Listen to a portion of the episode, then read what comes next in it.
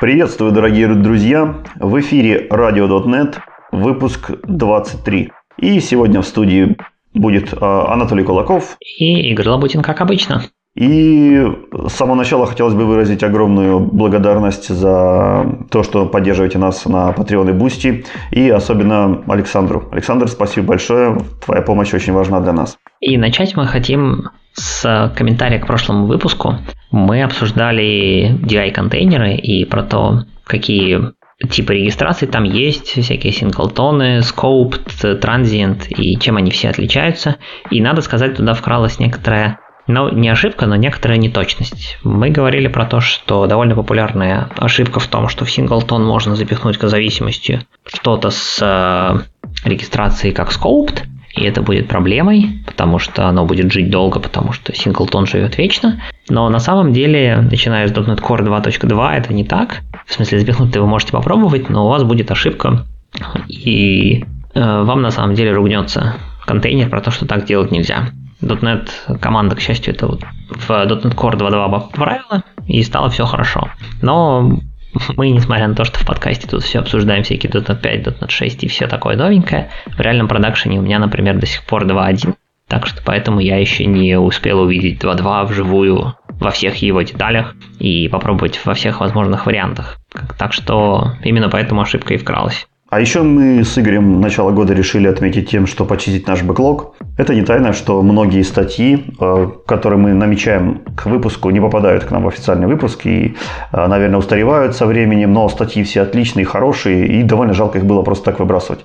Поэтому мы собрали их в некий документик и сделали своеобразный блокпост э, с теми статьями, которые за прошлый год не вошли у нас ни в один выпуск, но все-таки их интересно было бы про них рассказать. Вот, эти линки и крат, краткое их описание вы сможете найти как раз-таки на наших блогах на Boosty и Patreon. Статьи полностью открытые, поэтому они будут доступны абсолютно каждому без, без необходимости за них платить. Вот, если вам интересно, тоже зайдите, посмотрите, там есть много интересных вещей. И если вам кажется, что оттуда что-то стоило бы все-таки рассказать, тема замечательная, интересная, опять же, пишите в комментарии, и мы в будущем учтем э, ваши пожелания. И можем на самом деле вернуть статью в бэклог и действительно обсудить ее более подробно. То, что она туда попала, не означает, что мы отказываемся ее обсуждать, просто нам показалось, что так или иначе есть другие более актуальные, более интересные темы. Пойдем к нашим основным темам. И начинаем мы, как обычно, с .NET 5, 6 и всех новостей вокруг основной платформы. И здесь э, Microsoft выпустил новость, что доступно превью 1. Когда я открывал эту статью, я думал, ну, превью 1, обычно там не так много всяких штук, и скорее всего, там будет не так много всего новенького, но оказалось, что прям, блин, Microsoft очень сильно постарались и уже к февралю выпустила довольно много новых изменений. Но статья содержит не только то, что вошло непосредственно в превью 1, а вообще некоторый обзор того, что будет э, в том или ином виде доступно в .NET 6. Поэтому давайте пробежимся немножко сначала по общим темам, а потом затронем, что конкретно добавилось в превью 1. Одним из основных улучшений и добавлений в .NET 6 будет поддержка платформ. Более расширенная, более углубленная. А главной добавкой, главным довеском .NET 6 будет э, поддержка Android и iOS – но не забывают и macOS с новым Apple M1 и добавляют поддержку Windows ARM 64, она уже была, но она была только для консольных и ASP.NET Core приложений, будет поддержан Windows Desktop, я про это чуть дальше скажу. А, то, что касается UI, то, что мы знаем как MAUI, .NET Multiplatform App UI, а, живет, развивается, это реинкарнация Xamarin Forms, и в .NET 6 основные улучшения мы должны ждать в области перформанса. А, добавление новых тем, то есть новый look and feel будет, и более качественный developer experience, то есть э, все должно собираться быстрее, грузиться быстрее, и ваш feedback cycle, так называемый, или developer cycle, когда вы что-то поменяли, должен быть гораздо более шустрым. В превью 1 конкретно включен Android, поддержка Android и iOS для .NET Multiplatform App UI. Можно уже на это начинать смотреть и примериваться, насколько это будет перспективно для использования. В области UI появилась еще одна штука.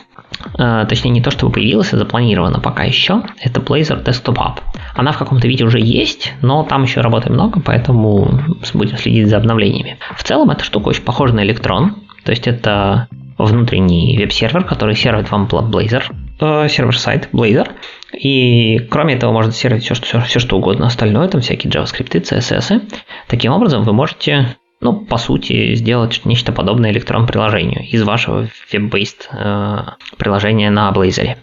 Особенно хочется отметить, что здесь не идет речь о Blazor WebAssembly. Microsoft считает, что WebAssembly на десктопе особо нафиг не сдалось, потому что, ну, оно довольно медленное за счет дополнительной трансляции получается. Ну, или, по крайней мере, медленнее, чем нативный код. И поэтому кажется, что незачем. Вторая важная штука, что Blazor Desktop Apps могут интегрироваться с нативным UI, например, с VPF. То есть вы можете написать VPF приложение, где один из контролов будет э, кусочек от Blazor, и там будет рендериться, соответственно, блейзерная часть. При этом эта блейзерная часть может полноценно взаимодействовать с VPF UI, то есть там показывать, например, VPF message box и так далее. То есть это такой хороший способ заинтегрировать какие-то кусочки вашего приложения из веб-части в десктопную часть. Слушай, а будет ли какой-то способ написать один раз приложение на Blazor и запускать его и в браузере, и в нативном окошке? Или мне нужно два разных приложения делать? То есть там таргет какой стоит? Насколько я видел, пока это все-таки два разных приложения, потому что электронная обвязка, она все-таки ну, требует некоторого отдельной сборки такая, ну, не электрон обвязка, а в смысле электрон-лайк обвязка. Но поскольку речь идет про то, что и вообще во, почти во всех топиках, относящихся к .NET 6, речь идет про всякие улучшенные developer experience, я допускаю, что Microsoft будет работать в направлении того, чтобы это было вообще прямо одно приложение. Посмотрим. Пока рано, рано говорить, и я пока не видел ничего такого, но, может быть, я пропустил. Новостей реально много вокруг этого, и сложно следить. Небольшой в топик, если вам интересно последить более детально за всем тем, что происходит, есть такой сайт, называется themes of, of.net, типа темы .NET, где ребята из Microsoft написали простенький тул, он довольно по отзывам в Твиттере тормозной, местами подучий, но в целом работает. Он показывает все те же issues, которые вы видите на гитхабе в виде дерева. Типа э, вот те самые топики типа themes, потом эпики внутри типа сторики, внутри таски, то есть некоторую иерархию сущностей, на основе которой команда .NET и работает. То есть вы, там можно пофильтровать по интересующим вас темам, и там можно конкретно смотреть все ишисы, которые есть э, в определенном топике, эпике и так далее. То есть, э, если вам интересно почитать и последить, как это все происходит, гляньте туда. Там все достаточно наглядно видно. Э, следующий кусочек довольно интересный. А, они это называют Fast Inner Loop. Он состоит из двух частей. Первая часть – это сделать билды быстрее. У них, в Microsoft сейчас есть некоторое количество внутренних, они это называют проектов, ну, в смысле, эм, ведется работа над тем, чтобы сделать билды быстрее. То есть MS Build вообще система довольно-таки гибкая, но при этом довольно-таки тормозная, поскольку она очень много работает со строчками, и ей приходится делать вот эти два прохода, один раз вычислять property, потом вычислять все эти, все остальное, и они довольно сейчас много работают над оптимизацией билда. Плюс в билде, даже не связанном с MSBuild'ом, есть части, которые тоже не оптимальны, то есть э, Известно, что, например, довольно долго занимает поиск референсов и определение вообще, какие DLL-ки используют для референсов. Над этим всем ведется работа, чтобы было побыстрее. А вторая часть, она более интересная. Они хотят попробовать сделать так, чтобы ну, не нужно было вообще собирать ваш код во время разработки. И все ваши изменения кода будут прямо в живом виде отправляться в процесс, который работает. И без необходимости рассортовать процесс. Такая фича есть уже в Xamarin для Xamarin, называется Xamarin Hot Reload. И Microsoft хочет расширить ее для C-Sharp и, собственно, Intermediate Language, причем для обоих рантаймов, и для Core CLR, и для Mono. То есть можно будет прям, так сказать, писать код, менять код, а у вас ваше приложение будет менять поведение без необходимости пересборки, и все будет работать в рантайме. Звучит довольно-таки интересно.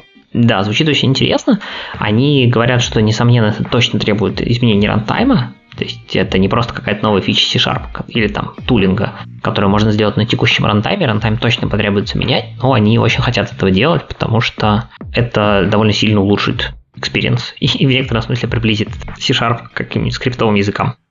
Так, ARM64. Я уже сказал, что э, добавляют ARM64 Windows поддержку, которая уже была, но была только для консольных и ASP.NET Core приложений. Сейчас добавили WinForm и VPF. Теперь на Windows ARM64 можно делать полноценный UI десктопный. И добавили э, начальную поддержку Apple M1, пока только для консольных и ASP.NET Core приложений, ну как обычно, начинают с простого. И ведутся много работ. Я чуть-чуть дальше еще расскажу про Apple. Контейнеры. Контейнеры важная тема. А, в основном основная работа ведется по двум направлениям. Это уменьшение размера, увеличение перформанса. В общем-то, там никаких особых новостей нету. В .NET 6 стандартные образы, то есть официальные образы от Microsoft для контейнеров будут базироваться либо на Alpine 3.13 или более поздний, который там выйдет к ноябрю. А, они используют еще Debian 11 и Ubuntu 20.04. Вот, интересно, что Debian 11 еще пока в не ох, не помню, как называется у Debian, это не, ну, не, не, не совсем стейбл релиз, но они надеются, что к ноябрю Debian 11 уже будет стейбл, и на нем они будут все выпускать. Почему так? Потому что предыдущая десятка выпущена довольно давно, а .NET 6, который релизится в ноябре, будет официальным long-term support релизом, то есть он будет поддерживаться 3 года, и поэтому они хотят сразу же базироваться на чем-то более новом. Так, поехали дальше. Во, одна из тем, всего .NET 6 релиза, которые они хотят тоже сделать. И таких тем будет много, и в каждом .NET превью обзорной статье будет описываться одна или две таких темы. В статье про превью 1 этой темой стал Profile Guided Optimization. Microsoft хочет улучшить скорость стартапа приложений и пропускную способность приложений, то есть э, количество обрабатываемых запросов, используя информацию о времени выполнения. Вообще, что такое Profile Guided Optimization? это штука, которую вы можете использовать э, за счет некоторого внешнего тулинга. Вы запускаете ваше приложение, этот э, тул собирает какую-то информацию о том, какой код у вас там работает, какой код выполняется чаще, какой реже, какой может вообще не выполняется. После этого эта информация коллектится, отдается на откуп э, специальному кодогенератору, это называется, он называется CrossGen. После этого э, рядом с вашими нативными, не нативными, а менедж DLL складываются нативные DLL, которые, соответственно, оптимизированы под тот сценарий, на котором вы все это тренировали. Дальше выясняется, что у вас есть еще сценарий, надо перетренировать. Ну, в общем, процедура такая довольно-таки нудная, э, чревата ошибками и подходит, по сути, только для приложений, как мне кажется, у которых довольно узкая область применения или там хорошо известный сценарий. Там числа дробилки, которые всегда работают одним и тем же способом, ну, наверное, для них это все очень хорошо. А Rigid тоже поддерживает Profile Guided Optimization. Тут немножко другая тема. Мы помним, что в .NET 5 была добавлена штука, что JIT умеет перегенерировать код, если он понимает, что что-то что используется более часто, а, генерить более оптимальную версию и так далее за счет э, информации о том, как вызываются методы. Это все нормально. Это все хорошо и сейчас уже поддержано. И классически э, код, в, когда мы говорим о Profile Guided Optimization, разделяется на две категории – hot и cold. Hot – это тот, который, соответственно, выполняется часто и много, Cold – это который выполняется редко, мало или, может быть, вообще не выполняется. И идея в том, чтобы весь код, который ход, положить где-нибудь рядышком, чтобы он уже был в кэше процессора, ну и достаточно быстро работал за счет этого. Э, в менеджд языках появляется еще категория very cold. Это тот, который точно вообще не надо генерить в нативный код. Это всякие там код кидания исключений, коды обработки ошибок, которые должны, по идее, никогда выполняться. Ха-ха. И он просто джитуется на лету, когда нужно. Вот. В шестом дотнете есть планы сделать следующее. Во-первых, улучшить тулинг, сделать его более простым. Во-вторых, все данные, которые использовались, чтобы натренировать этот кросс-ген для стандартных библиотек, сделать публичными. Чтобы, например, другие вендоры, как мы в прошлый раз говорили, например, Red Hat делает свой сборку .NET в Linux, могли использовать эти данные для того, чтобы генерить свои собственные версии бинарников, предоптимизированных для своих платформ. Дальше Microsoft хочет дать возможность собирать вот эту тренинг дейта для приложений прямо в продакшене. Сейчас это делается, по сути, на девелоперской машине, либо где-то в каком-то более контролируемом окружении, но можно делать, в принципе, это и в продакшене. Наверное, даже лучше делать это в продакшене, потому что оптимизирован это под продакшн. А четвертое, G2 дадут возможность использовать вот эту статическую данные от э, тренировок вашего алгоритма, не алгоритма, а кроссгена. И в-пятых, JIT сделают еще более умным, так что ему не нужно будет тренироваться заранее, он будет на лету понимать, что как. Ну, и то есть такой типа как Tire 2 компиляция, только еще более умная. В общем, планов много, общий прирост при этом. Я ожидал там увидеть какие-то сумасшедшие цифры. Но по факту они обещают, что порядка 10% в среднем улучшения. Хотя, если это реальные числа дробил, как я говорил, то там можно ожидать и больше. Но объем работы настолько велик, что Microsoft сразу говорит, что в .NET 6 это, ну, скорее всего, полностью сделано не будет. Это займет два полных релиза. То есть мы финальный результат увидим только года через полтора-два. Но, к счастью, Microsoft сейчас работает, э, так сказать, по agile, и мы увидим все эти фишки потихонечку появляющихся в превью. А теперь, собственно, к тому, что появилось в превью 1, практическим моментом. Во-первых, улучшили .NET Command Line Interface. Появились response файлы. То ли ты помнишь, что такое response файл? Вообще пользовал хоть когда-нибудь? Нет, по-моему, не приходилось. Вот мне казалось, что я где-то видел эти файлики с расширением RSP, но я здесь никогда не пользовался. Смысл в чем? Обычно для всяких там пэт-проектов и маленьких проектов вы просто набираете .NET Build, и у вас все работает. Все собирается, все готово. Но в маломальски сложном проекте .NET Build требует некоторое количество дополнительных аргументов. Там, передать какие-нибудь property из окружения, еще что-нибудь. И, в общем, получается довольно длинная строчка аргументов. Вот теперь эту строчку аргументов можно записать в файлик и передать имя этого файлика через собачку. То есть вы пишете .NET, пробел build, пробел собачка, там, demo.rsp. И все аргументы, которые лежат в этом RSP файлике, это просто текстовый файлик. Они берутся и подставляются, как будто они были заданы вам в line. Ну да, я обычно использовал какие-нибудь скриптовые языки, в которых этой проблемы не стоит. Ты там всегда мог состряпать себе массив из аргументов а, с помощью встроенных средств скриптов. Да, но это решает еще одну проблему, не только собрать массив, э, массив аргументов или длинную строчку, а решает некоторые ограничения длины командной строки. CMD.exe, как мы помним, имеет ограничение на длину разрешенной командной строки. Если у вас аргументов ну очень много, вы ее превысите.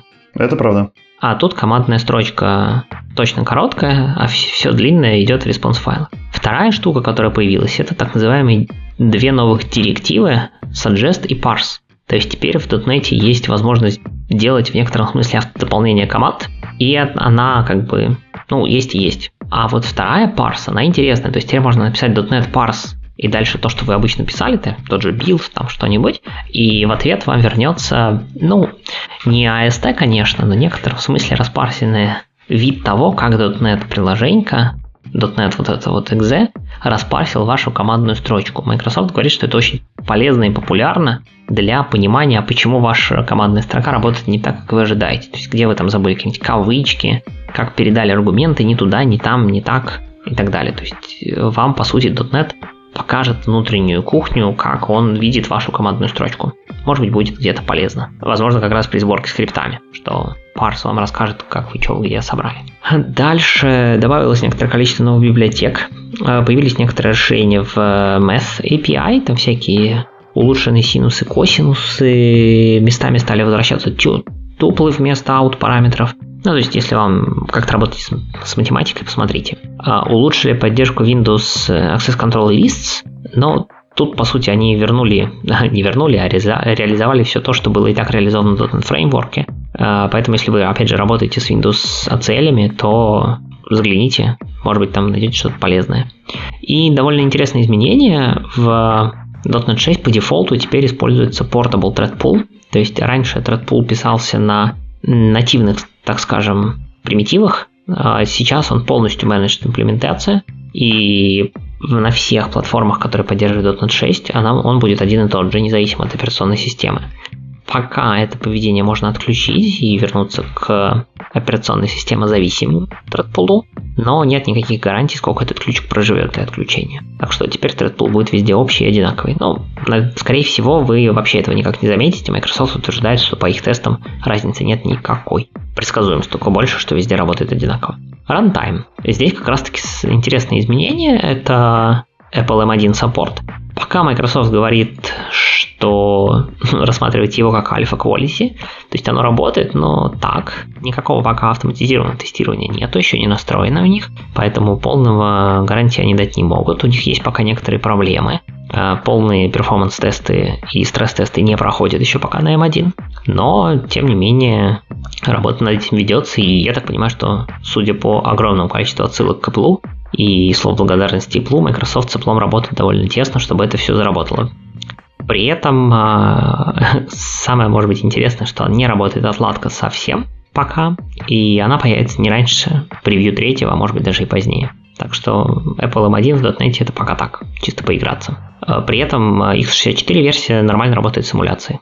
Так что тут спокойно пользуйтесь, если надо. Наконец-таки заимпровили single file up. Сколько мы обсуждали этот паблишинг и то, что мы можем теперь .NET приложение запаблишить в виде отдельного одного файла, за тем исключением, что на винде и на Mac OS там нужно было один или два DLL нативных положить таки рядышком. Все, теперь не нужно. Теперь это все гарантированно один единственный бинарник, который вы точно можете распространять просто как без необходимости распаковки его куда-либо в процессе рантайма. Но если ваше приложение использует какие-то нативные зависимости, то их внутрь запаковать не получится, они должны лежать рядом. Так, дальше идем. А, улучшили, добавили, точнее, новый кроссген. То есть это вариант э, кода-генератора, компилятора, по сути, который умеет компилировать из вашего managed кода э, ready to run, то, что называется DLL, то есть э, готовые нативные бинарники, которые будут использоваться вместо JIT-версии.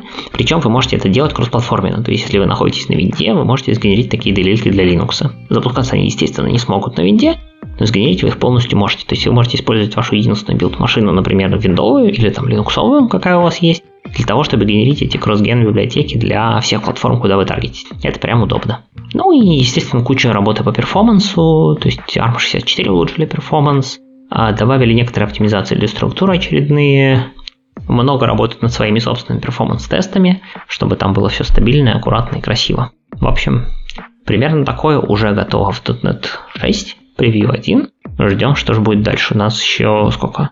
8 месяцев минимум работы которые, скорее всего, принесут огромное количество интересностей. А, как обычно, вместе с .NET, естественно, зарелизился ASP.NET Core 6 Preview 1. Там ничего сильно интересного нет. Там добавили поддержку Async Disposable, где нужно. И немножко больше разметили nullable annotation типы. А в EF Core 6 добавилось побольше. Э, добавились некоторые новые атрибутики. Теперь можно указывать у, у полей должны, у строковых полей, должны ли они быть юникодными или нет. Если сказать явно Unicode false, то EF будет использовать в базе не юникодные колонки. Можно указывать у полей precision теперь атрибутиком. А, можно задавать отдельно теперь для... Есть новый атрибут Entity Type Configuration, которым можно задать специальный класс, который будет вам конфигурить э, конкретную модель. То есть не обязательно теперь всю конфигурацию для модели делать э, в одном единственном классе, а сделать отдель, нагенерить отдельных классиков для каждой из ваших э, моделей данных, и потом их всех поюзать через атрибуты. Ну, возможно, так будет удобно в некотором смысле. А Microsoft работает довольно активно над поддержкой SQLite. Они добавили там некоторое количество новых функций для него. А, есть новая функция EF Functions Random. Если вы ее используете в вашей LinkU запросе, она корректно транслируется в random функцию в вашей базе данных. Ну и SQL сервере поддержали то, что называется sparse columns. Это специальные колонки, оптимизированные для случая, когда у вас очень много наллов в этих колонках. Теперь это можно указать прям явно в EF-core, и он соответствующую э, запись, точнее, сгенерит соответствующие колонки в базе при работе. Как-то так. Хорошая работа проделана. То есть будущее лист прям сулит много всего интересного. Кстати, заметь, нет ничего про новый синтаксис языка. Ну, то есть какие-нибудь новые конструкции, синтаксические сахары, кейворды. Пока молчат. Да, про C-Sharp следующий как-то пока действительно ничего особо не слышно. Либо там готовятся какие-то огромные большие фичи, либо там а, действительно пока довольно тихая работа, которая требует просто много времени. Может быть, кстати, к следующему выпуску будет интересно заглянуть просто в бэклог, у них же все это публично и посмотреть, какие, в принципе, э, фичи в C-Sharp 10 в каком состоянии они находятся. Может быть, сделаем. Слушай, ну вот много было таких пожеланий, что хватит нам вбрасывать новые фичи языка, потому что мы не успеваем их как бы уже читать, уже учить. И давайте оптимизируйте уже инфраструктуру, рантайм, тулзы и все вокруг. Может быть, кстати, Microsoft в этом релизе и на этом сосредоточится, тем более это LTS. Э, да. То есть для C-Sharp там уже все хорошо, поэтому было бы неплохо вокруг инфраструктуру э, пара оптимизировать. Ну, будем смотреть поизучаем. Новости мимо нас не пройдут. Ну, хорошо. Не отходя далеко от Microsoft, еще один наш друг, компания JetBrains, э, выпустила интересный отчетик. Это отчет за 2020 год. То есть компания рассказала, что же, собственно, она достигла, какие цифры она получила в прошедшем году. Год был непростой для многих компаний, но для JetBrains год выдался довольно продуктивным и интересным. И Наверное, статейка больше маркетинговая, но я все-таки хочу, чтобы разработчики тоже знали, что там есть, что происходит, потому что JetBrains это одна из немногих российских IT-компаний, которые отлично видна и на мировой арене, и нужно понимать, чем живет компания, почему ее так все любят и куда она развивается. Поэтому давайте посмотрим немножко циферок. Во-первых, это больше 10 миллионов разработчиков используют инструменты JetBrains. 175 новых организаций становятся клиентами каждый день. 2800 человек становятся пользователями продуктов каждый день. Представляешь эти цифры просто? Каждый день по 2800 человек. А всего сейчас в портфеле компании 30 продуктов. На 11% э, вырос рост выручки по сравнению с прошлым годом. Напоминаю, что мы говорим про 2020. А, более 6 тысяч плагинов размещено в маркетплейсе. Полторы тысячи сотрудников работают. И плюс еще 30 стажеров. Всего у компании сейчас 9 офисов. В России 3. Питер, Новосибирск и Москва. Что-то как-то вот про стажеров там их точно 30 как-то на полторы тысячи сотрудников, 30 как-то маловато стажеров-то. 300, 300 стажеров, я, наверное, оговорился. 300 стажеров, ух ты, дофига. Ну, то есть это на самом деле одна пятая компании, по сути. Одна, ну да, одна пятая. Немало. По сути, да, да. И, в принципе, компания очень плотно работает со всякими университетами, школами и так далее. Там дальше будут цифры. Смотри, прежде всего, хотелось бы на... отметить, что есть такое направление, как JetBrains Lab. И в рамках его сотрудники могут пос... посвящать 20% рабочего времени своим интересным проектам. То есть это то, что вот много обсуждалось во всяких крупных, э, крупных больших компаниях. Вот оказывается, российские компании тоже такие есть, которые э, дают своим сотрудникам как бы делать проекты на стороне в рабочее время. И мне кажется, это замечательная практика. JetBrains Research э, – другое интересное направление компании, которое может быть мало известно среди наших слушателей, поэтому хотелось бы сказать, что Э, JetBrains поддерживает научные группы, которые занимаются исследователи, исследованиями в различных областях, от ядерной физики, нейрофизиологии до робототехники и машинного обучения. То есть эта компания не только про программирование, она вкладывается в чистую науку. Э, проект JetBrains Research объединяет 18 лабораторий, 4 из которых сформировались именно в 2020 году. Э, в прошедшем году более 50 старшеклассников и около 200 студентов получили стипендии JetBrains. И JetBrains Research предоставила гранты 52 исследователям вот, в а, университетах, институтах и школах. По продуктам. А, общее число активных пользователей, если брать вместе платные и бесплатные подписки, а, по сгруппированное по странам. Первое место занимает США, второе место Китай, Германия на третьем месте, Россия на четвертом и на пятом Великобритания. Самые быстрорастущие продукты по количеству платных подписок это Rider, вырос на 67%, GoLand, это IDE для Go, 48% прирост, и DataGrip на 37% прирост. Это инструмент э, для базы данных, то есть редактирование, рефакторинг управление базами данных. Э, вот как раз-таки секция про обучение. То есть э, у JetBrains очень много всяких направлений, которые поощряют ученых, курсы обучения, школы, университеты, даже open source проекты и прочее, прочее, прочее. А, более, 3, э, более 1,3 миллиона студентов и более 80 тысяч преподавателей получили бесплатный JetBrains Education Pack, который они могут использовать, соответственно, в своих э, обучениях. 1700 а, школ и университетов получили 133 тысячи бесплатных аудиторных лицензий для обучения программированию. 360 учебных курсов воспользовались бесплатными лицензиями для обучения. Более 6 тысяч проектов с открытым исходным кодом получили 10, более 10 тысяч бесплатных лицензий для некоммерческой работы. И более тысячи IT-сообществ из 87 стран получили э, более 12 тысяч бесплатных лицензий. Вот, то есть там цифры огромные. Практически, если у вас есть такая задача получить бесплатную лицензию от JetBrains, то для вас это должна быть минимальный просто порог. Вам достаточно там, не знаю, участвовать в open source, обучать или учиться, или быть студентом. В общем, просто малейшее ваше усердие э, практически дарит вам бесплатную лицензию JetBrains.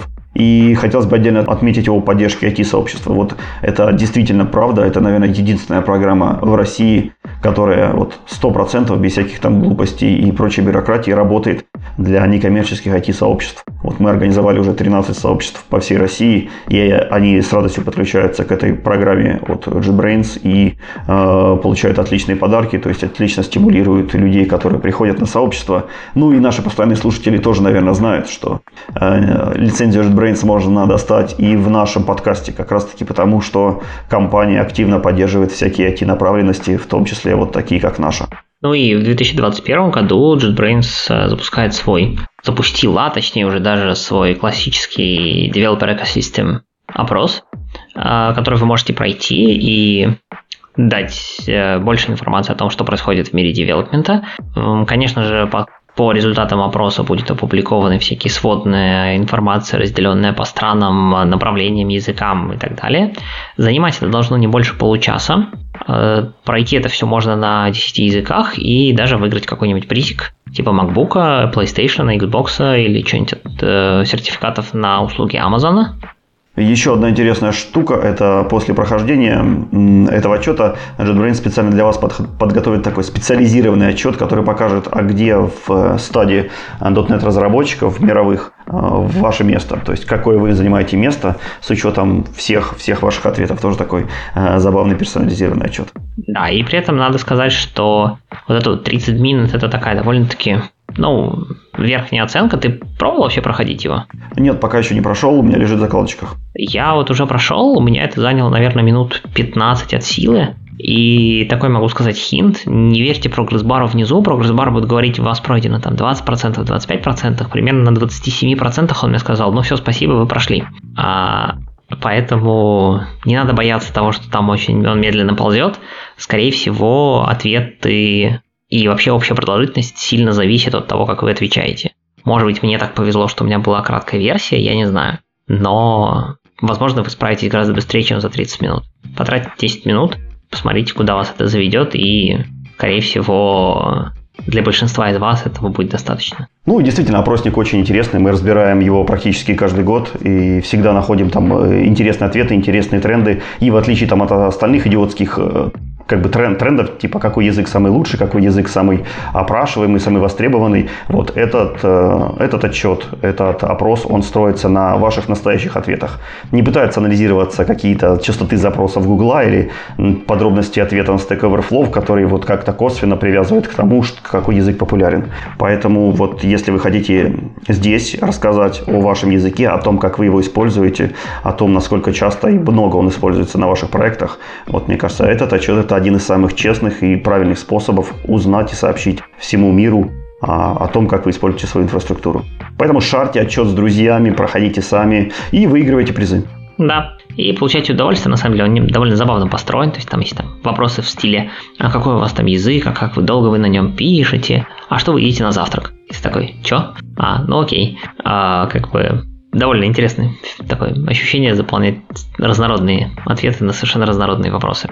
А потом еще корреляцию отследить, типа, да. на каком языке пишут разработчики и что они кушают на завтрак после этого. Да-да-да, будет забавно посмотреть. Наверняка же будет такое. Я, по-моему, JetBrains в прошлом отчете что-то такое сводил. Может быть, не про завтраки, но про что-то другое. Да, да, про, про домашних животных сводил, про, э, по-моему, спорт сводил. Ну, то есть, такие нетехнические вопросы там тоже есть. Погнали дальше. Дальше, как только мы еще начинали обсуждать source-генераторы, у нас уже встоял, вставал вопрос, а какую, собственно, template engine использовать для того, чтобы непосредственно в source-генераторах э, генерить код. Потому что само построение код дома, оно довольно тяжко. Microsoft рекомендует использовать тупо строчку с возможностями форматирования, но это прокатывает, когда у вас совсем небольшой проект. Но когда вы делаете какое-то развесистое приложение, может быть даже с тестами, может быть даже с анализом э, AST дерева, может быть даже с какими-то подсказками, то вам необходим какой-то все-таки текстовый движок, с помощью которого вы можете грамотно описать э, C-Sharp код, вставить туда какие-то бандинги к модели и на выходе уже получить непосредственно генерированный source к вашему C-Sharp.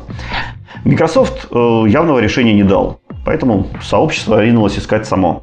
И, насколько я сейчас наблюдаю, в большинстве случаев в сложных source-генераторах используется так называемый язык Scriban. Вот про него мне бы и хотелось рассказать. Если вдруг кто-то тоже столкнулся с такой э, задачей, обратите внимание на этот пакетик. У него есть э, масса преимуществ, о которых мы сейчас как раз таки и поговорим. Одно из самых главных преимуществ написал его Александр Мютл. Для тех, кто не знаком, это специалист широкого профиля, очень сильно-то повернут на перформансе, zero location и прочих глупостях. Он сейчас работает в компании Unity Technologies, то есть непосредственно оптимизирует код для гейм, гейм-дизайна, для игр. И э, у нас на конференциях делал очень интересные, очень подробные доклады про то, что он может вытворять. А человек действительно очень знающий, очень интересный, и поэтому, когда я увидел его в качестве, в качестве автора этого пакета, э, мне сразу же захотелось попробовать, что же там интересного такого происходит. Итак, давайте же разберемся поподробнее. А на самом деле э, этот engine, он довольно-таки не новый, то есть он вышел в в 2017 году появилась его первая бета-версия, и это время было достаточно для того, чтобы проект э, обзавелся стабильными клиентами, для того, чтобы исправились основные баги. И когда я набрел на статью в блоге Александра, где он рассказывал, как он пришел к этому проекту, я очень э, сильно узнал себя. Вот. В принципе, он прошел все те же шаги, которые терзали меня, но он зашел дальше. Он все-таки оформил это в отдельный э, свой пакет, в отдельный свой продукт. Э, начинал он, как и все, наверное, люди, которые хотят генерить, начинал он с T4 темплейтинга. T4 это отличный инструмент, который входит в, на рабочий набор Visual Studio практически с первых ее версий и позволял вам заниматься кодогенерацией э, в самых первых языков C-Sharp. Для Mono также есть кроссплатформенная версия, которая называется Mono э, Text Templating. Э, вот. Всем прекрасен этот engine, но э, Александру не понравилось, что он очень тяжелый, он очень медленный и основывается на C-Sharp синтаксисе. То есть вот эти всякие бандинг, бандинг вставки, всякие обвязки вокруг данных вам нужно будет описывать на C-Sharp.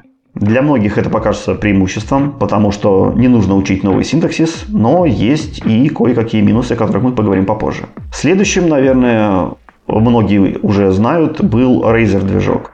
Razer выступал прежде всего как часть ASP.NET. Он помогал писать очень удобно HTML всякие шаблоны, HTML странички. Но также был и некий Razer Engine. Это специально оторванный от ASP текстовый движок, который помогал вам встроить, э, встроить Razer шаблоны прямо в ваше непосредственное приложение. Это может быть любое консольное приложение, или допев приложение, или информ, неважно. В общем, он никак не зависел от ASP.NET и, в принципе, довольно часто использовался. Например, там, в почтовых рассылках, если вам нужно было какой-то темплейт письма сделать, или просто сгенерить HTML-репорт в вашем приложении, то почему бы и нет. Э, вот. И э, Александр уже на этом шагу проанализировал э, Razer Engine, понял, что он слишком тяжеловесный и сделал свой э, вариант Razer движка, который назвал Sharp Razer. Он был лучше, он был быстрее, но все также имел C-Sharp синтаксис под капотом и все так же в силу своих особенностей э, был очень медленный. Потому что Razer под капотом все-таки компилирует настоящий C-Sharp код и подготавливает непосредственно к рендерингу очень сильно переменные. Поэтому компиляция у Razer довольно-таки медленная. А далее он начал переделывать свой блок-хост на статический хостинг и непосредственно э, столкнулся с самым популярным э, движком статических сайтов, это Jekyll. Э, Jekyll и GitHub Pages. И Jekyll по умолчанию использует язык темплейтов тоже, который называется Liquid. Он довольно-таки простой, он довольно безопасный, потому что не позволяет использовать э, полностью э, произвольный код. Он запускает всю трансформацию в сэндбоксе, поэтому вы не можете, например, как в C, э, как в T4 темплейтах или в Riser темплейтах, запустить произвольный C-Sharp код, сходить в интернет, отформатировать диск и закачать куда-нибудь все ваши секретные файлы. У Liquid довольно ограниченный синтаксис, и поэтому там вообще работы с файловой системой и прочими глупостями нет. Далее э, Mutual решил написать свой статический движок, э, то есть свой, свой движок для генерации статических сайтов. И он понял, что прежде чем писать сам движок, нужно, чтобы этот движок хорошо мог э, работать с инструментарием вокруг. В частности, нужна отличная поддержка Markdown, и от нехорошая поддержка какой-нибудь движка темплейтов. То есть он опять столкнулся с тем, что ему нужен движок темплейтов. Для Markdown, недолго думая, он написал свой парсер, который называется MarkDig. Тоже прекрасный инструмент. Может быть, мы про него в какой-нибудь теме поговорим. А для движка темплейтов решил написать свой собственный темплейт, потому что все существующие его не устраивали. Итак, что же он все-таки хотел? А хотел он от своего движка простой синтаксис, функциональные пайплайны, чтобы можно было передавать какую-нибудь одну функцию через пайпик в другую функцию. В движках, э, в темплейтах это очень-очень удобно. Э, работа с массивами, работа с кастомными функциями. Он хотел очень легковесный рантайм, который, в котором бы не нужно было компилировать код в .NET сборке, и поэтому можно было бы сделать его быстрым. Он хотел очень быстрый парсер, без всяких там регэкспов, и с минимумом локаций в garbage коллекторе. Он хотел сделать полноценное AST, то есть некое дерево, которое бы представляло этот темплейт, которое можно будет а, транслировать, которое можно будет изменять, обратно загружать, сохранять, ну то есть работать как с полноценным AST деревом. И, конечно же, легкую интеграцию с .NET Runtime, чтобы можно было .NET библиотеки передавать, сериализовать, использовать, вытаскивать, управлять и так далее. Ну, то есть, чтобы это был полноценный .NET template движок. Рассматривались несколько кандидатов из уже готовых движков, например, Liquid с помощью библиотеки .liquid. А, но Александр остановила то, что это был мега тупой язык, то есть он был очень непродуман, а, у него было непредсказуемое поведение в некоторых случаях, ну то есть писал абсолютно дилетант, который как бы не соображает ничего в языках программирования. Дальше на очереди был Мустеш с помощью библиотеки Нустеш, это его прежде всего случай, смутило в этом языке, это отсутствие какой-то логики. Ну, то есть тоже язык не очень был продуманный и не очень предсказуемый. Далее был Handlebars.js на, с помощью библиотеки handlebars.net. Это был эквивалент Мустуша под .NET с какими-то оптимизациями, с какими-то улучшениями. Но все-таки это оставался по-прежнему тупой язык, и он опирался на наследие, которое ему, которое ему досталось от Мустуша. А, далее малоизвестный был э, темплейт, называется Kotl. Он был довольно быстр, но при этом был слишком шумный и синтаксис Александру вообще не понравился. Следующим рассматривался Hugo. Это темплейтинг, который часто применяют в Go. У, у него, он нашел там очень много интересных подходов. Он был крайне простой и Э, но у него были некоторые проблемы. А эти проблемы в основном были с э, неявным поведением. Туда передавались неявные свойства, и было очень много магии для Александра. Он вот такого не хотел. И последним, кого он нашел в языке Python, язык Jinja. Э, этот язык наиболее привлек его. Это язык, который наиболее соответствовал всем его критериям качества. И этот язык явился как раз-таки самым главным прототипом, на основании которого Александр решил делать свой движок. Итак, его движок должен был э, стать очень простым для изучения и очень знакомым, поэтому он его максимально придерживал также к ликвиду.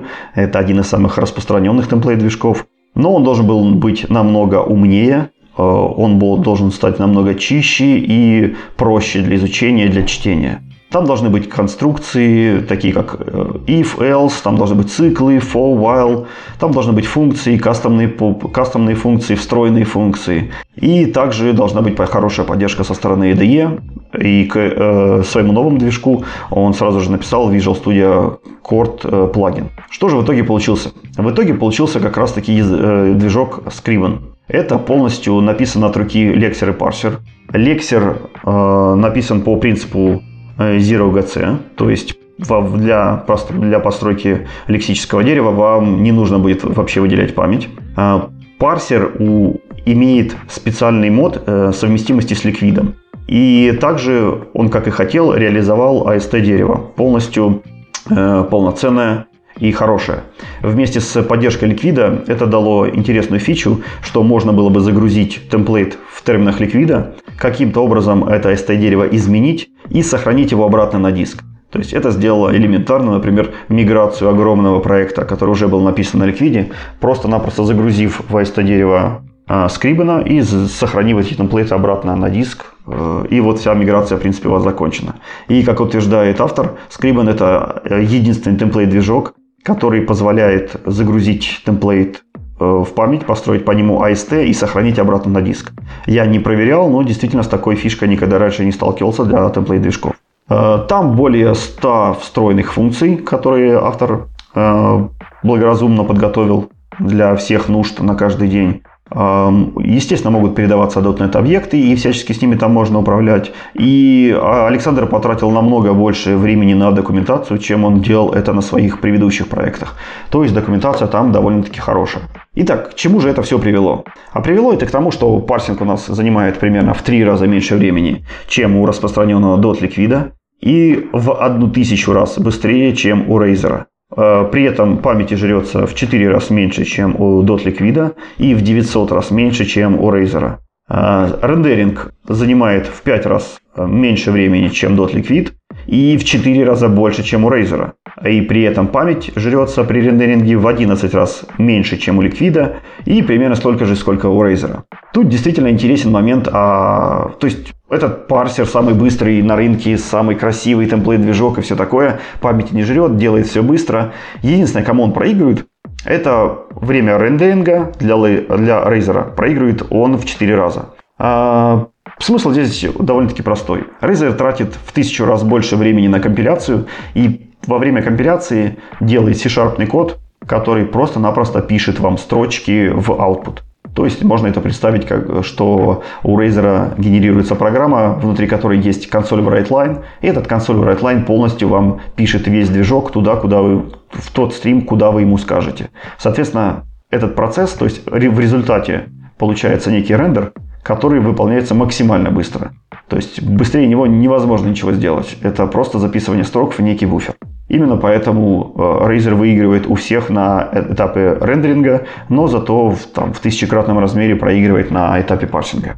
То есть на данный момент это одна из самых быстрых, если, наверное, не самая быстрая библиотека для текст-темплейтинга, жрущая меньше всего памяти, отлично сейчас поддерживающая и получающая огромную популярность э, в source-генераторах. Если у вас э, станет такое требование как бы для вашего проекта, обязательно посмотрите на библиотеку. С учетом того, что у нее очень замечательный автор и у него очень много опыта в open source проектах, в оптимизациях, библиотека будет только лучше и лучше с каждым днем.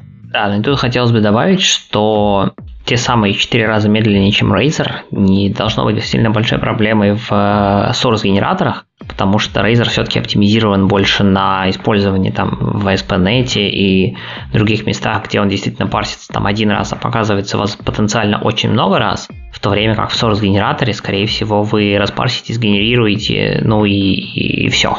То есть здесь скорость парсинга, она на самом деле довольно-таки сильно важна, а при изменении следующей генерации вы заново будете опять парсить э, исходный файлик, поскольку source генераторы, насколько я помню, никакого стейта между сессиями не хранят. Ну, с другой стороны, никто этого не мешает, если они воспользуются локальной файловой системой, допустим. Ну, да, но это усложняет, и, скорее всего, первую версию вашего source-генератора вы будете писать все-таки без таких оптимизаций, так скажем. Если она будет достаточно прилично работать, то зачем они тогда нужны? И вот как раз-таки Scriban может вам обеспечить эту достаточную приличность. И действительно сейчас никто не задумывается, но если так разобраться, то source-генераторы – это очень сильное э, замедление время компиляции. И не только то время компиляции, когда вы нажали кнопочку Build ваш Visual Studio, а то время компиляции, когда Рослин, по правде, в бэкграунде за вас перестраивает AST-деревья в момент прямо печатания. То есть, когда вы печатаете буковки, переводите скобочки и подсвечиваете телесенсы, все это время Рослин перестраивает деревья. И на все это время могут вызываться source-генераторы. Сейчас это, наверное, не проблема, когда в проекте один или два source-генератора. Но, скорее всего, со временем таких генераторов будет становиться больше и больше. И я не удивлюсь, если у нас в ближайшем будущем будут сотни source-генераторов на проект. И там скорость их исполнения уже должна будет выходить просто на новый уровень. Ну, возможно, к тому моменту появятся еще какие-то дополнительные оптимизации, э, в том числе, возможно, и в скрибане рендеринг тайм подрастет. Безусловно. А мы будем за этим за всем следить и удержать вас в курсе. Да. Давай пойдем дальше. И дальше у нас статья про Find, Fix and Avoid Memory Leaks в C-Sharp. 8 советов, 8 лучших практик. И она довольно-таки, наверное, очевидна для тех, кто постоянно занимается поиском и работой с э, утечками памяти, но наверняка не все наши слушатели этим занимаются каждый день, и напомнить, что это такое, и зачем это делать, и как это вообще можно подходить к такой проблеме, будет не лишним. И начнем мы с того, что бывает два типа утечек. Во-первых, это managed память может утекать, во-вторых, unmanaged. Сегодня мы будем говорить только про managed память, потому что утечки unmanaged, они в общем случае довольно-таки тяжело ловятся. Есть способы, но они требуют знания Windows API и соответствующих тулов вокруг. То есть это довольно-таки advanced сценарии и немножко даже не по теме, может быть, .NET. Если у вас вдруг есть unmanaged утечки памяти, гуглите всякие Windows Performance Analyzer и сопутствующие тулы. А в managed мире, казалось бы, что такое утечка памяти? У нас же есть garbage collector, garbage collector все соберет. Ну так вот, э, традиционно утечками памяти в managed мире называется ситуация, когда у нас есть объекты, которые почему-то еще живы, хотя давно должны были помереть. То есть на них есть откуда-то ссылки. И поэтому Garbage Collector совершенно справедливо их не собирает и оставляет жить. Хотя реальной программе по логике они уже давным-давно не нужны. Как же их найти? Как вообще для начала понять, что у вас есть проблема с утечкой памяти? Как известно, до того, как что-то фиксить, нужно убедиться, что эта проблема есть, потому что как же вы будете проверять, что вы что-то пофиксили? А, и первый очевидный тул – это Diagnostics Tool Window Visual Studio. Это такое окошечко, оно обычно справа возникает, когда вы запускаете ваше приложение под отладкой. Там какие-то графики рисуются, какие-то точечки желтенькие ставятся, флажочки. И в среднем многие на это смотрят, думают, ну, как бы, если там что-то двигается, значит приложение живет. На самом деле, там показывается в динамике некоторые показатели по памяти, то есть насколько у вас растет память, сколько у вас вообще или падает использование памяти. Плюс а, желтые флажки, которые там появляются, это те моменты, когда у вас срабатывает garbage коллектор в том или ином поколении. А, соответственно, вы можете видеть, что если у вас память постоянно растет, или если этих желтых флажков становится неприлично много, то есть они постоянно появляются, это значит, что у вас либо утекает память, то есть копятся какие-то объекты, либо у вас очень часто работает garbage коллектор. И это тоже может быть плохо. Надо понимать, что если память растет, это еще не обязательно memory leak. Возможно, это логика вашей программы. Либо это может быть, что garbage коллектор еще не успевает срабатывать. Или считает, что это не нужно. Например, если у вас, если у вас огромное количество памяти, то garbage collector начнет срабатывать далеко не сразу. Так что если вы видите, что у вас растет память, но при этом желтых флажков не появляется, и garbage collector не работает, это еще не повод беспокоиться. Но если они там есть, их много, а память все равно растет, у вас точно что-то не то с памятью. Теперь второй способ посмотреть на это дело, если вы не отлаживаете Visual Studio, это просто взять стандартный Task Manager, Process Explorer от SysInternals или даже Perf Monitor, посмотреть на performance каунтеры. А, в Task Manager и Process Explorer делается все просто, вы просто смотрите на колоночку использования памяти. Я очень рекомендую смотреть на колоночку, по-моему, она называется Private Bytes, потому что она наиболее показательна. А если же это Monitor, ну, добавляйте соответствующий перформанс каунтер и смотрите на график. Если чиселки растут, ну, скорее всего, у вас как-то увеличивается потребление памяти, но, опять же, убедитесь, что у вас срабатывал garbage collector. И третий идеальный способ – это, конечно, memory профайлер. Большинство профайлеров работают более-менее одинаково. Вы либо оттачитесь к процессу, уже работающему, либо просто запускаете процесс прямо из профайлера, добиваетесь некоторого стабильного состояния вашего приложения, создаете снапшот. В этот момент профайлер записывает состояние что у вас находится в памяти, какие объекты, в каком количестве, как они лежат как они друг с другом связаны. После этого вы делаете какие-то операции, которые предположительно ведут к утечкам памяти, возвращаете ваше приложение в такое же э, стабильное состояние и создаете новый снапшот. Как правило, между этими снапшотами не должно быть сильно большой разницы. Она, естественно, может быть, там может что-то закэшироваться, какие-то там объекты добавятся в какие-нибудь пулы, а где-то по логике программы что-то должно сохраниться и остаться в памяти, но в целом вы должны посмотреть на разницу этих двух снапшотов. Все профайлеры умеют это показывать. Посмотреть на те объекты, которые были созданы и до сих пор живы, или созданы и без относительно того, э, были они собраны или нет, и подумать вообще, те объекты, которые остались живы ко второму снапшоту, они должны были остаться живы или не должны.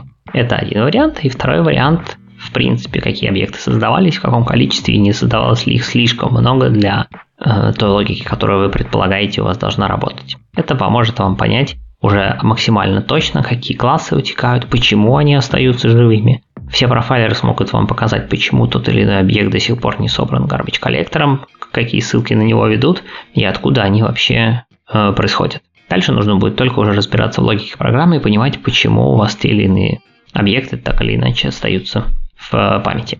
Есть еще одна техника, я ей пользовался довольно редко, но в пару раз она довольно здорово помогала. Э, если у вас есть доступ к Visual Studio, вы ослашиваете ваше приложение, вы можете воспроизвести проблему, предположительную проблему с утечкой памяти в отладке, то вы можете использовать такую штуку, как Make Object ID. То есть, э, если вы там, допустим, с помощью профайлера определили, что какие-то объекты вроде как создаются, но почему-то не удаляются, вы можете делать следующее. Вы ставите брейкпоинт на тот момент, когда такой объект создается. После того, как он создался, на той переменной, на, в которой лежит ссылка на этот объект, вы можете сказать make object ID, и после этого во всех случаях, когда в watch окошке или в immediate окошке вы будете смотреть на этот объект, у него будет дописано его индивидуальный номер. Он обычно выглядит как там доллар 1, доллар 2, доллар 3 и так далее. Вот, таким образом вы сможете отличать разные объекты одного и того же типа друг от друга. И тогда вы можете сделать следующее, пометить такой объект, сказав make object ID, пройти сценарий, в результате которого этот объект должен будет таки уничтожиться, зафорсить garbage collect, который делается э, стандартным способом. Можно это сделать внутри приложения, если вы можете легко менять код, либо это можно сделать из immediate окошка э, студии, и после этого попробовать посмотреть на значение вот этого доллара 1 в immediate окошке. И если объект живой, то там будет его, соответственно, ссылка и контент. Если он собрался, ну, значит, там будет, э, грубо говоря, null. То есть, э, таким образом вы можете, во-первых, отличать объекты друг от друга, во-вторых, проверять, живы они или нет. Отдельно нужно сказать, э, что такое зафорсить GC Collect. Э, недостаточно вызвать просто gz.collect один раз. Правильная последовательность будет заключаться в том, что вы должны сказать gc.collect, потом gc wait for pending finalizers, и только потом еще раз gc collect. Эта последовательность, ну, до некоторой степени гарантирует почти полную сборку мусора. Самый лучший способ того, чтобы в вашем приложении не было все-таки никаких утечек памяти, это знать базовые проблемы, которые обязательно приведут вас к утечкам памяти, и следить за такими ситуациями наиболее строго. Давайте разберем вообще типичные, типичные вещи, где утекает у нас память. Во-первых, это всем известное, наверное, э, людям, которые ищут утечки памяти, это событие. Ивенты в .NET печально известны тем, что они часто могут приводить к утечкам памяти. А, и, в принципе, когда только появились информы, когда только появились э, вот это массовое подписывание на события, это был частый и, возможно, самый единственный случай вот таких вот утечек. Поэтому будьте внимательны, будьте осторожны. Если вы на что-то подписываетесь, не забывайте от этого отписываться. Если вы видите какой-то объект, который э, висит скажем так, э, со ссылками из какого-то странного места, из ивента, то это значит, что вы, скорее всего, забыли у этого объекта а какой-нибудь хендлер этого ивента отписать. И, соответственно, объект этот захватился как переменная того э, как таргет того делегата, который нужно выполнить. И обычно это захватывается какая-нибудь или форма, или полностью там все формы, или все аппликейшены, и у вас там куча форм, которые а, открывались или закрывались несколько раз, они все висят у вас в памяти, и garbage коллектор не может их собрать. Такие специфичные деревья висячих форм а, вы увидите в профайлере. А далее это статические переменные. Действительно, если вы завели статическую переменную, записали какие-то данные, то garbage коллектор никогда ее не соберет. Именно это вы и, по сути, его попросили делать. Поэтому особое внимание обращайте на статические переменные, а лучше полностью избегайте их. А, еще один очень распространенный мешок для сбора багов и утечек памяти – это кэширование. Про кэширование можно говорить с разных сторон, но в нашей сегодняшней теме, прежде всего, кэширование – это источник того, что у нас будет кушаться много-много памяти и, может быть, даже никогда не очищаться. И в результате вы вполне можете увидеть out of memory в своем приложении. Здесь, наверное, можно порекомендовать уже стандартный класс, который есть в библиотеке э, .NET. Э, класс называется Memory Cache. Memory Cache довольно-таки умный э, кэш, который предоставляет интерфейс наподобие iDictionary но при этом умеет принимать некие полиси, которые позволяют вам следить за тем, когда очищается э, ваш кэш. То есть можно настроить очищение по времени, очищение по количеству объектов, по, занимаемой, пам- по занимаемой памяти, можно сделать слайдинг window и прочие-прочие интересные вещи.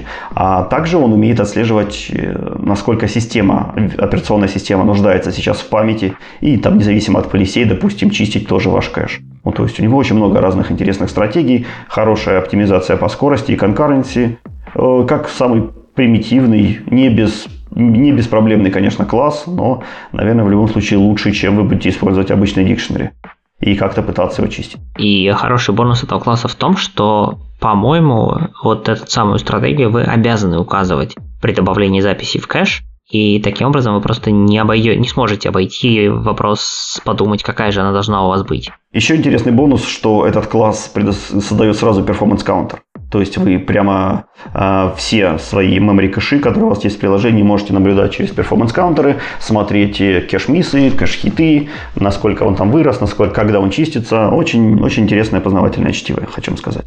Далее это привязки к WPF. Есть э, негласное правило, что WPF надо, объекты DPF надо бандить обязательно к dependency object или к а, identify property change.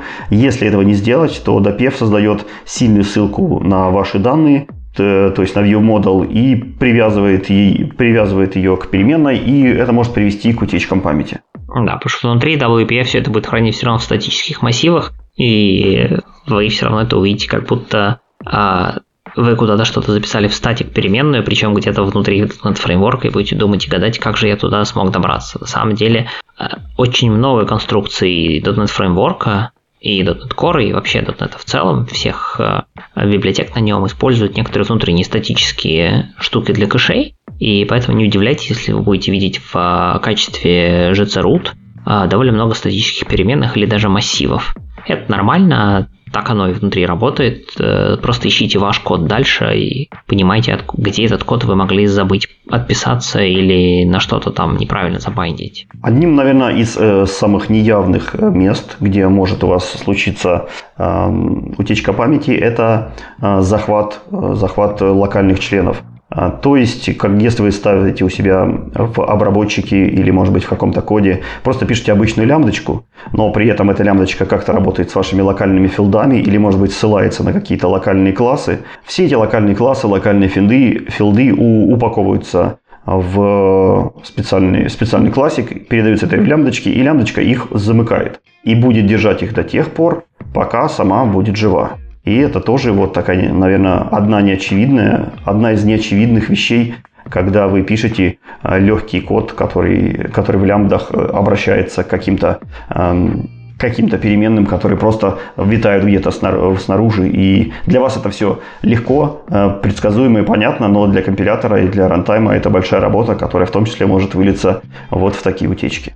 Тут еще есть такой момент, что э, может даже вылиться не только в утечки, а может быть вы даже все в конце концов корректно, правильно, допустим, отпишете и э, в нужном месте эту лямбду удалите и из делегата и все будет работать. Но есть еще такой эффект. Если вы вдруг случайно, допустим, вы подписываетесь на какое-то событие и указываете лямбду, и внезапно внутри лямбды указываете в качестве одного из э, используемых полей, переменных, используйте просто this, по большому счету. Или ссылку на какой-то класс, из которого вам нужно какое-то одно полечко, при этом сам класс содержит огромное количество данных. Надо понимать, что если за капчурится вот весь такой класс, то все это огромное количество данных будет жить все то время, пока жива лямбда. Поэтому если вы хотите использовать какие-то значения из очень большого и жирного класса, скопируйте их в локальные переменные и закапчурите эти локальные переменные будет э, несколько проще, чем капчурить один большой огромный класс. А, Еще встречается такая вещь, как потоки, которые никогда не завершаются. Вот. Естественно, если поток у вас все время работает и никогда не завершается, то все переменные, которые лежат у него на стеке, все, что он захватил, это все тоже остается в памяти, и отсюда получаются утечки памяти. Интересно, что это не настолько это может быть не настолько явно, как вам кажется. Например, очень часто люди используют таймеры. А таймеры, по сути, и делают именно такую штуку, что они создают некий поток, поток, который, может быть, никогда не завершится. Ну, это, может быть, не очень действительно известно, но таймеры в .NET работают на основе потока, то есть есть поток, который просто спит и ждет какое-то количество ивентов э, в зависимости от э, того набора таймеров, которые э, вы задали. Если я правильно помню, один поток обрабатывает до 63 что ли таймеров в общей куче, и если вы больше таймеров создаете, там новые потоки рождаются, и все эти потоки будут жить до тех пор, пока вы не задиспозите аккуратно все таймеры. Так что внимательнее. Э, вообще это вот э, наиболее базовые, наиболее самые элементарные вещи, за которыми вам стоит следить. Но если вы возьмете любой современный профайл, профайлер, то они уже давно научились обнаруживать намного более тайные, более скрытые какие-то э, шаблоны, которые есть в вашем коде. И много очень профайлеров а, включает в себя специальные, специальные анализаторы, которые анализируют ваш код, анализируют как его поведение в рантайме и выцепляют вот эти стандартные паттерны и могут вам уже дать рекомендации о том, каким образом улучшить ваш код. Если там есть какие-то а, memory лики, то как их убрать, на что поменять. И вот такие вот э, советы они уже могут давать вам прямо в момент э, профилировки, что тоже очень удобно. Да. А дальше есть еще такая штука, как э, Dispose Pattern. А если у вас есть что-то disposable, то очень неплохо бы писать это внутри using блока, чтобы ну или использовать using declaration в новом C-Sharp, чтобы все стало хорошо и все ресурсы очистились. Поскольку вы не знаете, что у нас происходит. Обычно вы не знаете, что происходит внутри disposable класса. Если он особенно пришел из какой-нибудь сторонней библиотеки или из самого .NET фреймворка, предполагайте худшее, предполагайте, что внутри есть какой-нибудь unmanaged ресурс, который утечет, если что. Это могут быть открытые файл-хендлы, сокеты, память общая, та же самая unmanaged память. То есть лучше, если есть что-то disposable, стараться его диспоузить. Если только в документации явно не написано, что можно не диспоузить, потому что, например, базовая реализация требует реализации iDisposable, и вы точно а, знаете, что на самом деле она пустая. Пример это, например, Memory Stream в .NET. Memory Stream в Dispose не делает ничего, если я правильно помню. Но на самом деле гарантий никаких нет, и в новых, в новых версиях .NET Memory Stream может поменяться и, например, начать использовать какой-нибудь пулинг буферов внутри, и тогда dispose все-таки будет нужен. Так что лучше, если класс является iDisposable, задиспостите его, когда он вам не нужен. Будет легче. А вред последний момент – это если у вас есть подозрение, что у вас приложение достаточно большое и может утекать, или вы уже видите, что вроде как оно утекает, добавьте на самом деле некоторую телеметрию прямо в ваше приложение. Пусть оно периодически пишет логи или в э, метрике информацию о том, сколько памяти оно скушало, возможно, какие-то ключевые данные, как Толи сказал, на тему размеров кэшей, длины очередей и так далее, чтобы иметь свое внутреннее представление о том, как работает именно ваша бизнес-логика с точки зрения расхода ресурсов. Дальше вы сможете, глядя на эти цифры, понимать, у вас приложение живет нормальной жизнью или все-таки где-то что-то пошло не так. Какие-то очереди начинают увеличиваться, или где-то кэши растут, или еще что-то. Или просто растет потребление памяти. Um, но все то, что мы говорили, это все-таки относится уже к абсолютно работающему приложению. Было бы, конечно, идеально находить утечки памяти еще во время а, написания кода, но здесь могут помочь анализаторы эти самые. Если же в момент написания кода мы это как-то пропустили, самое время посмотреть на это с точки зрения тестов. И некоторые профайлеры, э, точнее некоторые компании, которые делают профайлеры, поставляют еще дополнительно набор э, библиотек для юнит-тестирования э, на утечке памяти где есть специальный набор ассертов, который позволяет проверить, что память там не сильно увеличилась или а не появилось новых объектов или новых объектов заданного типа не осталось живых, ну и так далее. Это может помочь вам для каких-то критических сценариев, какие-то критические куски бизнес-логики проверить с точки зрения утечек памяти и убедиться, что с ними все хорошо и логика работает действительно как надо. На этом статья заканчивается.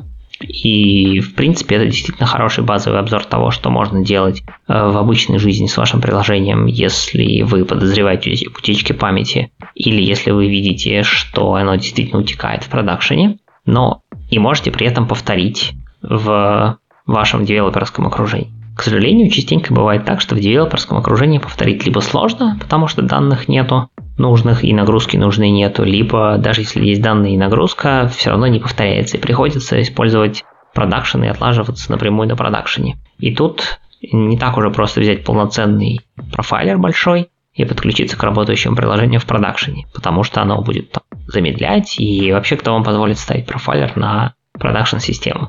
Здесь может помочь несколько вариантов. Э, во-первых, некоторые профайлеры имеют, э, так скажем, легковесный вариант – чисто собрать данные профайла э, в продакшене или где угодно, просто в отдельный файлик анализировать его уже у себя на рабочей машинке. Это рабочая версия, можно пользоваться. Либо берите совсем уж хардкор, это Perfview. Это тоже в некотором смысле профайлер для managed языков. То есть вы берете, создаете снапшоты, так же, как я и говорил, и сравниваете снапшоты, смотрите, куда какие память утекла, какие объекты создались. А UI там, конечно, ужасен, и то, что упоминал Толя э, на тему того, что профайлеры уже давно научились там определять классические паттерна утечек тут ничего такого нет, вы просто увидите набор, так сказать, сырых ссылок э, из garbage коллектора рутов. Но если у вас что-то течет в продакшене, это единственный способ понять почему. Это нормальный способ. Э, для меня, на самом деле, довольно-таки настольный тул. Perfview я пользуюсь регулярно, в том числе для поиска утечек, и прекрасно работает. Так что можно пользоваться. Ну что ж, пока э, .next конференция э, питерская, весенняя, готовится и вовсю собирает спикеров. Э, в это время .next конференция московская, которая недавно прошла, э, выложила в открытый доступ все свои видосики. А я напоминаю, что это одна из самых э, хардкорных и самых интересных конференций по .NET, которая существует. И все ее видосики довольно-таки отличного качества, как по контенту, так и по видеостриму, и по спикерам, и по подготовке, и по всем по всем. Поэтому э, они обычно набирают очень хорошее количество просмотров, и мы тоже крайне рекомендуем к ним присоединиться. И с нашей стороны хотелось бы, наверное, рассказать немножко про эти видосики и, например, сделать топ-10 лучших спикеров, лучших докладов э, прошедшей конференции .next Moscow. Здесь нужно, опять же, оговориться, что у, у конференции .next существуют две линейки, две мерилки – Одна из них называется э, средняя. Это средний балл, который по анкетам обратной связи зрители выставили докладу. И вторая – это средний балл с учетом еще посещаемости. Так называемый soft, soft quorum. То есть этот средний балл еще коррелирует на то, сколько человек посетило. Если вы посмотрите статью на GitHub, которая должна скоро выйти, с подобным рейтингом, то вы там увидите совершенно другие места, не такие, как мы вам будем рассказывать. Это будут места по софткворуму. Мы же вам расскажем места по среднему, по средней оценке. Не зависит от того, сколько человек посещали доклад или вообще не посещали. Будет зависеть только от того, насколько зрители оценили тот или иной доклад. Ну что ж, начнем с 10 места. А на 10 месте у нас расположился Бартош Адамчевский э, с докладом про Data Oriented Design для бизнес-приложений. Data Oriented Design – это довольно распространенная практика в играх, потому что там люди очень загоняются перформансом и начинают загоняться перформансом не так, как мы. Якобы не нужно сначала преждевременную оптимизацию делать, а потом врубайте профайлеры и оптимизируйте, если у вас вдруг какие-то просадки. Там люди просто проектируют приложения, проектируют архитектуру, прежде всего помня о перформансе. И именно об этом подходе а, рассказал Бартош. Очень интересный доклад, очень оригинальный подход, который, в принципе, уже давно используется на практике в параллельной индустрии. И, может быть, для некоторых ваших приложений, если им важна производительность, тоже будет полезен. В девятом месте доклад от Мэтта Торгерсона, ведущего э, дизайнера языка C-Sharp. А он рассказал какие-то кусочки того, что появился в C-Sharp 9.0. Но мы уже много-много-много раз это все обсасывали и обсуждали, поэтому вряд ли вы там увидите что-то принципиально новое. Хотя посмотреть э, на то, как это видит сам э, главный архитектор языка, довольно забавно и познавательно. Плюс он э, поделился, так скажем, некоторыми планами на то, как это все будет развиваться, куда может двигаться C-Sharp дальше. Так что, если вам интересно будущее C-Sharp, обязательно смотрите. Мэтт Сторгерсон тот человек, который сейчас определяет то, куда будет развиваться C-Sharp. На восьмом месте Рафаэль Риалди. Рафаэль рассказал про э, новинки .NET 5. Он э, рассказал про те вещи, э, которые, может быть, не всегда появляются у вас на глазах. Может быть, вы о них не знали. О какие-то нововведения, какие-то интересные инструменты и все, что вокруг с этим связано. С нашим новым рантаймом, который как раз-таки объединил большой .NET Framework, и .NET Core, и Mono, и Xamarin, и все на свете. Вот, и что из этого концов получилось. Очень тоже интересный познавательный доклад. Седьмое место Андрей Дятлов. Source генераторы. Э, прошлый .next, точнее уже позапрошлый .next, ознаменовался тем, что Андрей сделал подробнейший доклад про, про Nullable Reference Types – и сейчас не менее подробнейший доклад про то, что такое source-генераторы, а, как оно работает, как оно вообще в реальной жизни сейчас а, живет, а, проблемы, решения, трудности, тонкости. Так что если вы задумываетесь о том, что вам нужно использовать source-генератор или вы хотите это попробовать, обязательно посмотрите уйму полезной информации на эту тему. Андрей выиграл, выбрал беспроигрышную стратегию. Он берет самые горячие фичи релиза, что nullable type, что source-генераторы, и начинает про них рассказывать. Тут нужно еще уточнить, что Андрей – это разработчик в компании JetBrains. Он работает непосредственно над анализами и над поддержкой в райдере ReSharper и на Type и source-генераторов, поэтому он очень много про них знает, как они устроены внутри, как развивала их команда Microsoft. И вот прочие интересные такие вещи, из-за чего доклад смотрится там, в 10 раз интереснее, чем обычное чтение документации.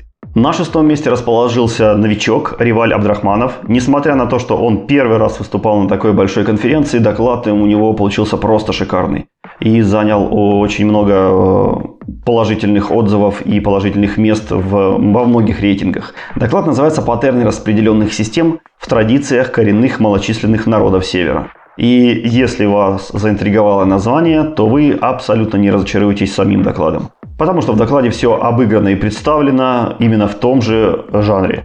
Э, Легкий, ненавязчивый юмор, разбавленный отличными паттернами распределенных систем и подводящий хорошую основу, хорошую базу для э, любой команды, которая начинает заниматься распределенными системами. На пятом месте наш давний друг и проверенный докладчик Станислав Сидристый, э, который в очередной раз показал, что можно сделать с кодом, если вы хотите сделать его zero allocation. А, это хардкор, это memory pooling и все остальные техники, которые вы делаете для того, чтобы оставить garbage collector без работы. Так что если вам кажется, что ваше приложение кушает много памяти, если вам хочется сделать так, чтобы оно кушало ее поменьше и при этом работало быстро, смотрите доклад Станислава, там вы найдете немало интересных техник. Э, четвертое место занял Владимир Хориков. Э, Владимир – это известный специалист по тестированию и по DDD. И в этот раз он нам тоже представил свой доклад про DDD. Самое важное, по мнению Владимира, что э, у нас есть в DDD. И, в принципе, действительно отличное введение, хорошая компиляция его лекций в его, из его блога. Вот, Владимир уже не первый раз на нашей конференции и всегда занимает довольно-таки высокие позиции. Он отличен как и спикер, как преподаватель и как человек, который умеет грамотно, четко доносить очень сложные темы. Третье место Михаил Филиппов «Объять необъятную инфраструктуру сборки JetBrains Rider». И еще один докладчик от JetBrains, который обладает огромным опытом в мире сборки. Э, Михаил долгое время был ответственным за сборку ReSharper. Rider это еще более сложная система, потому что это помесь э, джавовской IntelliJ IDE и C-Sharp ReSharper. Поэтому как собрать Rider, как это все вообще работает в масштабах JetBrains, что интересно знать вообще, если вы собираете что-то сложное и большое, вам тогда на этот доклад и смотрите, понимайте, как это все работает, какие моменты нужно обращать внимание. Еще один завсегдатый топов нашей конференции Егор Богатов. И на этот раз он тоже не подвел, занял второе место и рассказал им про то, как устроен JIT-компилятор в Core CLR. А, Егор действительно рассказал много интересных вещей, хаков, приемов, а, про JIT-компилятор, про то, как он работает, как оптимизирует код и вообще, что там внутри происходит. Э, замечательный доклад от э, автора, который непосредственно внес очень много исправлений, очень много оптимизаций, а, очень много дополнительного кода в JIT-компилятор и знает не понаслышке, как там все внутри устроено. А более того, теперь Егор работает непосредственно в команде JIT-компилятора основной, и поэтому мы будем узнавать еще больше интересного про то, как происходит это дело и как вообще все там устроено и работает. А на первом месте Джаред Парсонс с темой Nullability in C-Sharp. А как я говорил на предыдущем .next а, Андрей Дятлов сделал подробный доклад про Nullable Reference Types, но у Джаред Парсонса, как разработчика непосредственно компилятора, где они все, весь всю эту nullability обеспечивали, наверняка было что добавить, и это вылилось в отличный доклад, который занял первое место. А, Джаред рассказал какие-то добавки к тому, что рассказывал Андрей. Он использовал доклад Андрея для подготовки. И, кроме того, рассказал планы, рассказал, как, какие трудности были и как вообще все это будет жить дальше. Так что э, топ-1, мне кажется, надо смотреть обязательно. Мы рассказали вам только о 10 докладах, но абсолютно весь плейлист шикарен, там более 30 докладов. Эм, не обязательно этот топ-10 будет лучшим для вас. Потому что а, у каждого свои проекты, у каждого свой опыт, какие-то свои цели. И вполне может быть, что вы найдете тот доклад, который никто не смотрел, кроме вас, но для вас он принесет наибольший value. Поэтому посмотрите на весь, на весь плейлист, а если вдруг вы почему-то раньше не видели, что .next выкладывает все свои доклады в открытый доступ или э, не замечали этого, то посмотрите на предыдущие конференции, там тоже собраны вечные доклады, очень много докладов, которые, в принципе, актуальны до сих пор. Ну, на этом наш основной технический выпуск, так скажем, техническая часть выпуска закончена. А дальше у нас осталось еще немножко материала, но тут, к сожалению, я был в отпуске, и я не смогу ничего добавить, так что, Анатолий, тебе слово, рассказывай, чего ты там наслушал. Эм, наша постоянная рубрика, которая называется «Подслушано». Я напомню, что мы слушаем очень много подкастов, смотрим очень много докладов и решили сделать для вас вот такую вот компиляцию. Например, если вы были Игорем и в это время уходили в отпуск и не знаете, что же вам послушать, я вот как раз за эти недельки насобирал для вас краткий список, по которому вы можете сделать э, выводы, стоит это слушать или нет. Итак, начнем про подлодку. В подлодке мне понравился под, подкаст, где к ним в гости приходил Виталий Брагилевский. Это подкаст 200 и 119. Если кто не знает, Виталий Брагилевский – это один из самых наверное, сейчас знаменитых э, людей, которые занимаются развитием языков. И он занимается не каким-то там C-Sharp или Go или JavaScript, а он занимается теми языками, которые будут популярны через 10 или, может быть, через даже 20 лет. Вот если вы хотите узнать, э, что будет в тех языках, на которых будут разрабатывать, может быть, ваши дети или, может быть, даже ваши внуки, вот тогда рекомендую выпуск 119 с Виталием Брагилевским. Там он как раз-таки рассказывает про теорию языков программирования и о том, э, куда двигаются языки, что, по его мнению, будет в будущем и как к этому подготовиться. А в 200 выпуске Виталий рассказывает о том, каким образом учить языки программирования, зачем вообще их нужно учить, какие языки хорошие, может быть, какие-то плохие, в чем плюсы и минусы каждого языков, кого, когда из них нужно применять и вот прочее-прочее по, про теорию изучения языков. А, выпуск мне очень понравился, потому что я сам склоняюсь к тому мнению, что языки программирования учить нужно, разные, интересные, несмотря на то, что вы на работе, может быть, пишете 20 лет одну и ту же программу на одном и том же языке программирования, знать э, нужно много разных языков для того, чтобы перенимать принципы, для того, чтобы перенимать шаблоны, для того, чтобы как-то мыслить нестандартно, смотреть вокруг и очень много других преимуществ дает э, просто разностороннее изучение мира вокруг, в том числе разных языков программирования. Э, в DevZen э, заходил Владимир Хориков. Э, если вы слушаете наши подкасты, то вы знаете, что это один из наших любимейших авторов. У него много интересных статей, много докладов. Вот как раз таки на Next он недавно занял хорошие места. Владимир выпустил книгу, в принципе, выпустил он ее давно. И как раз в DevZen рассказывал о том, каково это написать книгу, какие плюсы у этого процесса есть, какие минусы, что было сложно, что было легко, зачем вообще люди пишут книги. Книга у него про тестирование тестирование, поэтому некоторые темы из книги они также затронули в выпуске. Они поговорили про тестирование, моки, про изоляцию, про базовые вопросы, базовые принципы.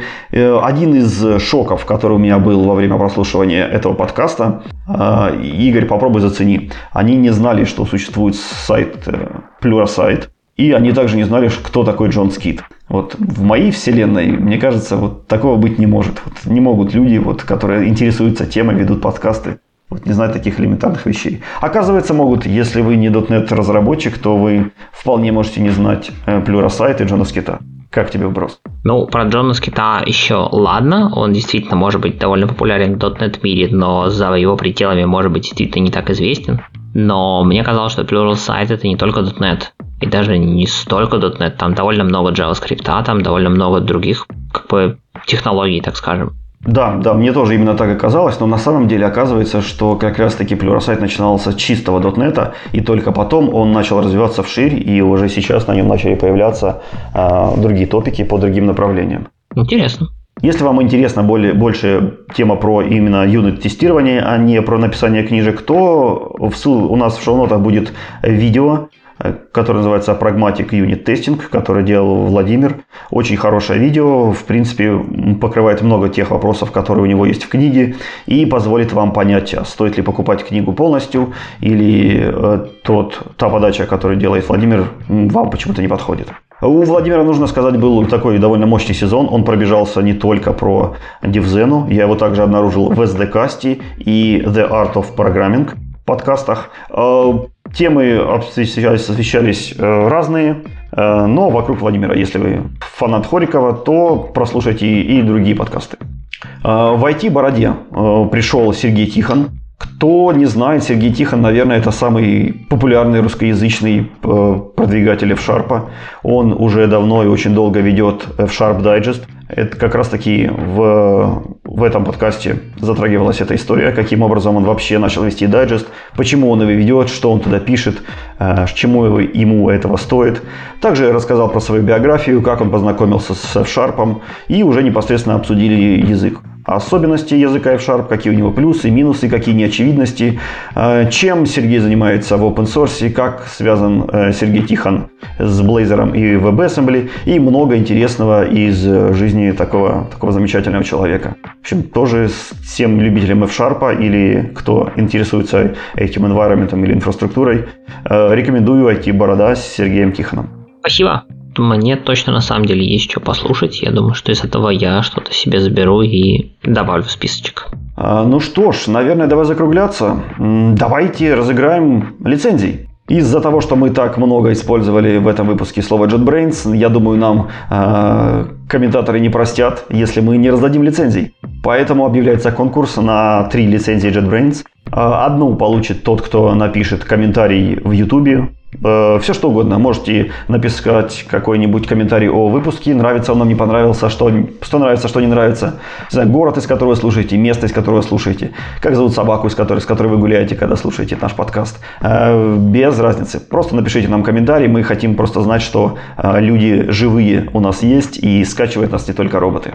Вторую лицензию получит тот, кто расшарит наш подкаст ВКонтактике. В группе .NET.ru будет анонс этого подкаста, этого выпуска. И третью лицензию тот, кто расшарит э, среди своих друзей в Твиттере анонс этого подкаста, который будет также в группе твиттера .NET.ru. Э, вот три лицензии. Розыгрыш будет в течение 7 дней. О результатах мы подробнее выложим в наших социальных сетях. А на этом будем завершаться. Сегодня мы посмотрели на мало тем на самом деле, но получился довольно насыщенный выпуск. Мы выкинули часть тем из бэклога, и вы их можете почитать в отдельной статье, ссылочка будет отдельно. Мы посмотрели, что нового появилось в .NET 6 Preview 1, и вообще какие планы у Microsoft на .NET 6, а и планов очень и очень много. Э, подвели некоторые итоги работы JetBrains э, в 2020 году и э, будем смотреть с оптимизмом в будущий год, заполняйте опросы JetBrains, чтобы узнать, где же вы находитесь в мире с точки зрения .NET разработки. А глянули на Templating Language Scriban от Александра Мьютела. Э, посмотрели, вспомнили, что такое memory leak, как с ними бороться, как их искать и как с ними бороться, то есть как их не допускать. Кратенько обсудили топ-10 видео .next 2020 в Москве и немножко напомнили про те подкасты, которые мы слушаем. Ну что ж, а на этом все. Всем счастливо, всем пока. Всем пока. И если хочешь поддержать любимый подкаст, заходи на Boosty и Patreon. Ссылки будут в шоу-нотах. С вами был Игорь Лабутин и Анатолий Кулаков.